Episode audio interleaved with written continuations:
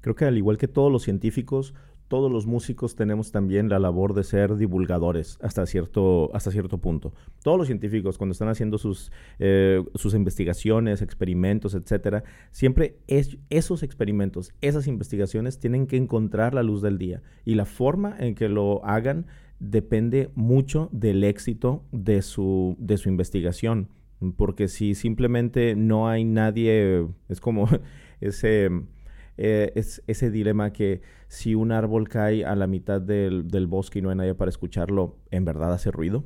Pues yo creo que tenemos que de verdad siempre a poder explicar lo que estamos haciendo. Y pensando como músicos, o sea, siempre hay muchas cosas que están dentro de, de nuestra práctica cotidiana, práctica diaria, que para nosotros son muy sencillas de, pues muy sencillas de entender o de explicar, o que ya las decimos tanto, tanto tiempo, tantas veces, que para nosotros es súper común hablar de el pulso, la diferencia con el ritmo, lo que es un compás, la altura de las notas. O sea, hay veces que decimos, es que una nota suena diferente que otra y no, y, puede, lejos de que haya una, eh, un factor de amusia en, en, una persona, pero hay una, hay, hay, hay personas que simplemente no han tenido esta exposición con la música que nosotros hemos tenido la suerte de tener.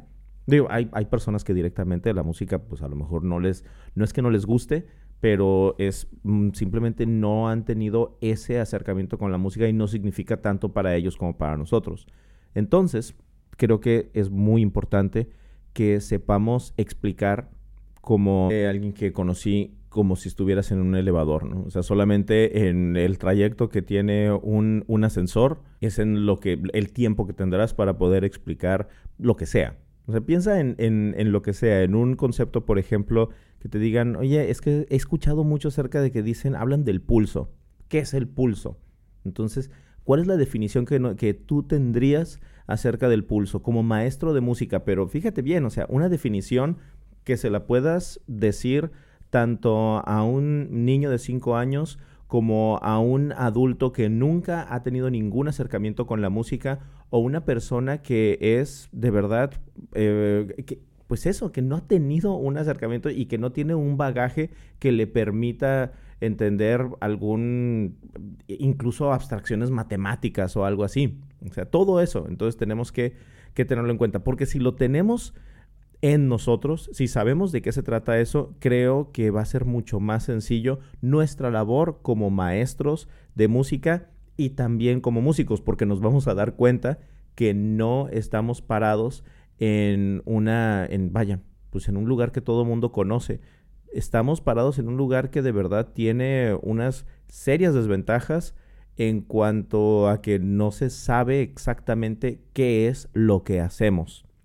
¿Has visto esos memes en donde sale que están viendo lo que lo que la gente piensa que hago, lo que mis papás piensan que hago y lo que verdaderamente hago? O sea, pues es tal cual eso, o sea, de verdad tenemos que poder explicar qué es lo que estamos haciendo y no no desprestigiarlo, obviamente, porque pues no podemos desprestigiar nada si lo explicamos bien, si lo si somos objetivos al momento de, de explicarlo.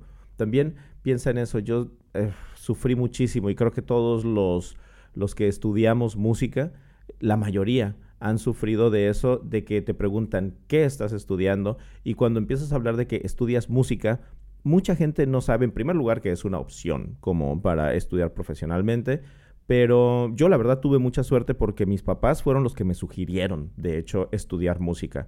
Eh, ellos, eh, mi mamá fue la que vio, o sea, que, que era una, una carrera que me podría funcionar y fue quien me sugirió hacerlo. Y se lo agradezco de verdad infinitamente. Y después, porque además ellos no, eran, no son músicos, mis papás no son músicos. Mi papá fue gerente hotelero toda su vida, ahorita está retirado, y mi mamá fue agente de viajes también eh, toda su vida y ahorita está retirada también. Entonces, nada que ver con la música, yo soy el único músico de la familia.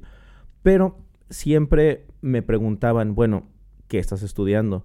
O, por ejemplo, miren, les voy a un, un, ejemplo más, mucho más concreto. Llegaba yo a las 9 de la noche y yo estaba estudiando en la escuela. Me iba a las Me levantaba más o menos a las 5 de la mañana, a las 6 de la mañana tomaba el autobús que me llevaba a la escuela. Me tenía que brincar porque la escuela no estaba oficialmente abierta. Yo tenía una llave para poder entrar a estudiar en un piano, porque no tenía piano en mi casa, y me ponía a estudiar durante tres horas hasta que daban las 9 de la mañana y empezaba a empezaban las clases, después me iba a estudiar otro rato y así estuve hasta las 9 de la noche, más o menos. Y cuando regresaba, alrededor de las 10 de la noche, vivía con unos familiares y me preguntaban, ¿en dónde estuviste?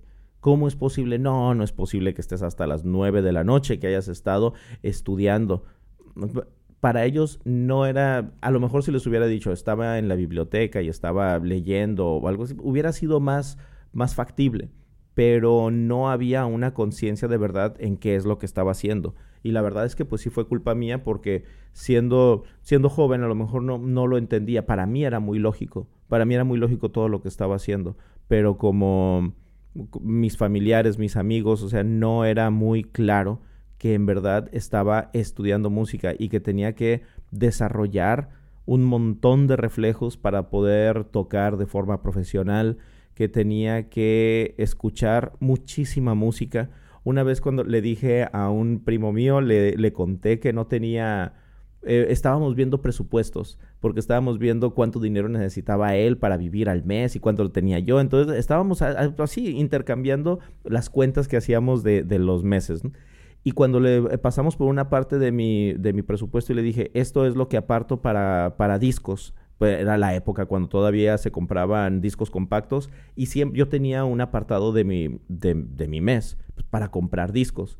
Y me dijo, pero ¿cómo, o sea, cómo que tienes un, oye, eso es un gasto superfluo, dice, no es, no es algo que tú necesites, o sea, siempre tener que comprar discos. Le dije, no, pues claro que sí, le dije, o sea, tengo que comprar discos. En primer lugar porque me gusta mucho y en segundo lugar porque es mi, es mi carrera. O sea, necesito estar escuchando música constantemente para poder nutrirme de, pues, pues, pues, de lo que estoy haciendo, o sea, como, como músico. Es como él estaba estudiando derecho, o sea, tú tienes que leer un montón, tienes que leer casos. Bueno, pues yo tengo que escuchar música. Nomás que, pues, digo, la verdad, ahí sí hasta me sentía eh, culpable, ¿no? O sea, lo siento de que para mí o sea, era intrínseco el, el, placer que me daba tener que escuchar la música. A fin de cuentas, él terminó dejando derecho y se dedicó a otra cosa completamente diferente, pero eh, no le gustaba estudiar derecho. Entonces, por eso le resultaba difícil, o sea, es, es entender eso. Hasta que se lo expliqué, ¿no? Le dije, es que tengo que escuchar música porque, digo, puedo, es más barato que estar yendo a conciertos en primer lugar. En segundo lugar, no hay conciertos todos los días. Si escucho música todos los días, eso va a aumentar mi bagaje como, como músico. Igual que los escritores. Un escritor tiene que leer más de lo que produce. Entonces, un músico tiene que escuchar mucha más música de la que ya sea que está componiendo o que está tocando porque tenemos que siempre estarnos nutriendo de eso. Pero tenemos que encontrar, al, pero, pero el punto de esto es que tenemos que encontrar la forma de explicarlo, de decirlo. O sea, ¿por qué como músico te la pasas escuchando música? Suena muy lógico, ¿no? O sea, ¿por qué como músico te la pasas escuchando música? Pero no lo es. No es lógico. O sea, no es... No es evidente, vaya, si es lógico, no es evidente, eso es lo que quiero decir. Lo tenemos que hacer explícito para que de verdad nos, para que nos la crean, para que nos entiendan. Porque sí, no la podemos, este, no, nos, nos, podemos salvar siempre diciendo, es que es mi pasión, es que es lo que más me gusta, es que sin la música no hay vida, bla, bla, bla, bla, bla, todo eso. Pero, ¿por qué no nos ponemos a pensar cómo hacerlo de una forma más, mm, pues todavía más, que, que, que lo podamos, que lo podamos justificar sin tener que justificarnos a nosotros. Que de verdad podamos hacer que vean la música como, como eso. Y no porque queramos que vean la música y que, y que nos aplaudan nuestra profesión. Simplemente porque como, bueno, en mi caso, yo como maestro de música, para mí es muy importante que pueda explicar lo que estoy haciendo. hace poco me enteré, o sea, tengo un, un amigo que, vaya, es de mis mejores amigos, nos conocemos desde hace 20 años, yo creo. Y me dijo, es que no tengo idea de lo que haces, o sea, no sé qué es lo que haces. Y él, y él es músico también, y él es músico también, pero estábamos al momento de estar hablando, me dice, bueno, pero ¿qué es lo que estás, o sea, ese método con el que trabajas? Y em, me puse a explicarle, a contarle todo lo que, lo que estoy haciendo. Y me dice, ah, ok, ya entendí. O sea, ahora veo por qué siempre andas en pijama. Ahora veo por qué siempre andas descalzo. Por qué te estás moviendo tanto. Por qué hablas siempre tanto de lo del movimiento y todo eso. Pues sí, porque ya lo, lo pude explicar. Pero ahora ya lo puedo explicar fácilmente, digamos.